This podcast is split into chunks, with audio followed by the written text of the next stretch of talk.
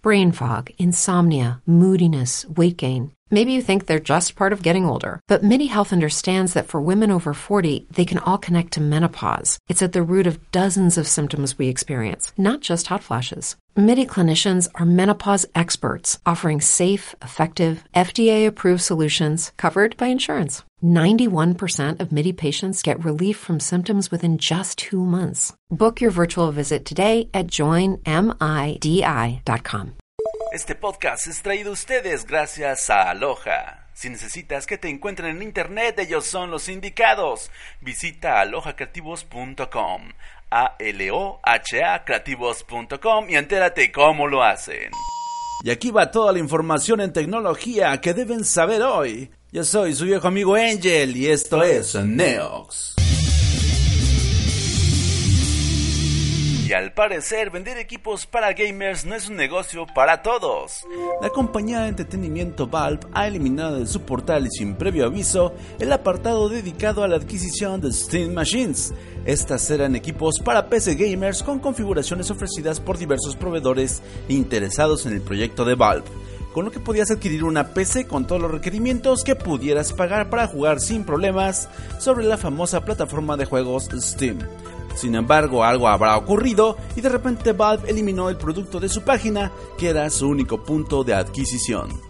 Aunque la idea era buena, muchos PC gamers saben que pueden conseguir equipos más capaces y accesibles con características interesantes sin necesidad de una guía espiritual que también busca favorecer pues algunos fabricantes, ¿no? Por esta y muchas otras razones, este producto nunca fue tan popular y al parecer los inventores del concepto se han dado cuenta porque desde finales de marzo echaron para atrás su idea de una manera muy dramática. Ni hablar, pues en paz descanse la STEM Machine. Y mientras en Google se oponen al fin del mundo, a los chinos pues les vale madre, ¿no? Así, reverenda madre. La compañía SenseTime ha aumentado su precio hasta los 4.500 millones de dólares, gracias a que poderosos inversionistas han quedado asombrados con el poder del sistema Viper, que es capaz de monitorear video en tiempo real, hacer reconocimiento facial y acceder a la información personal de los posibles usuarios que concuerden con la descripción. SenseTime se ha inventado este bonito invento y tiene como clientes a más de 400 empresas entre las que se encuentran desarrolladoras de Smart Cities, que prácticamente son proyectos de ciudades monitoreadas las 24/7 con cámaras que se interconectan a un sistema de supervisión judicial.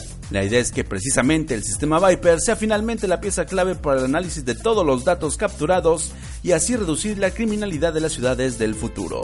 Y mientras una compañía como Google se preocupa por las aplicaciones militares que esto pueda tener a futuro, a los chinos lo que les interesa es el dinero, el futuro puede esperar. Y porque los chinos ya están viviendo el final de los tiempos, ahora les surge también controlar la lluvia.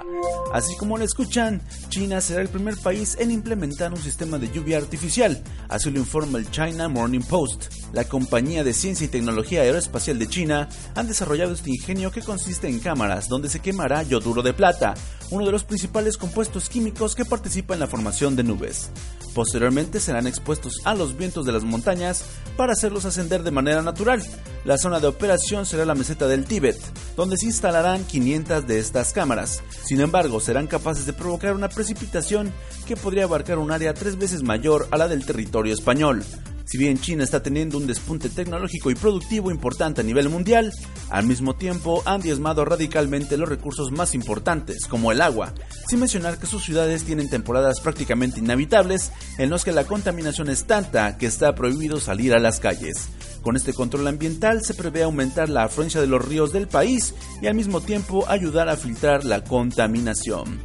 Esperemos que lo logren y puedan continuar muchos años bien a gusto en su territorio. De otra manera seremos testigos de cómo intentarán dominar el mundo como nadie les presta atención a los niños como YouTube, ahora a Google se le demanda por recopilar ilegalmente información de menores de edad. Como la televisión ya dejó de ser la niñera de la casa, pero en cambio llegaron los smartphones y las tablets, ahora Google está siendo señalada por no tener los controles adecuados para que los pequeños del hogar no puedan aportar información delicada a sus sistemas prácticamente como no queriendo, ¿verdad? La plataforma de YouTube está consciente de que su contenido no es apto para menores de 13 años, pero han confiado mucho en la responsabilidad paternal del pueblo norteamericano, quienes se declaran completamente incompetentes, echándoles encima la coalición de 23 grupos de defensa de menores y la Comisión Federal de Comercio. Ya buscando con calma, pues han descubierto que no hay control parental real en el sitio, que el contenido que debería ser para menores pues no lo es, y nadie lo supervisa y que guarda sin autorización de los padres la ubicación de los dispositivos que se conectan y con ese dato acceden al resto de la información de los carísimos smartphones que los padres del año dejan en manos de estos chiquitines. Y es que en el 2015 YouTube ya había tenido sus primeros roces con la comunidad de padres de familia por estas mismas razones. Los medios de comunicación comenzaron a subir guías para que los padres aprendieran a hacerlo en esta trágica era digital hasta que pues se les olvidó. Pero ahora con el escándalo de Cambridge Analytica se volvieron a acordar y aquí va de nuevo la cacería de brujas. Porque ningún padre va a aceptar que YouTube eche a perder a sus hijos cuando ellos mismos pueden hacerlo en casa aunque casi no puedan estar con ellos porque pues en realidad no fueron planeados. Pero así es la vida. Hasta aquí la información. No olviden suscribirse al podcast, darle like, ponerle 5 estrellas y recomendárselo a sus peores enemigos. Búsquenlo como NeoxFM en todas las redes sociales. Yo fui su amigo Angel, músico vendido y otaku nivel 33, grabando para todos ustedes desde Wakanda, Quintana Roo, con motivo del Interpodcast 2018. Me encuentran en las redes sociales como AngelCast y también pueden leer mis arranques ñoños en el portal yourocket.com.mx el sitio donde se informa el palurdo de hueso colorado. Así que ya lo saben, nos escuchamos allá, en la cuarta dimensión.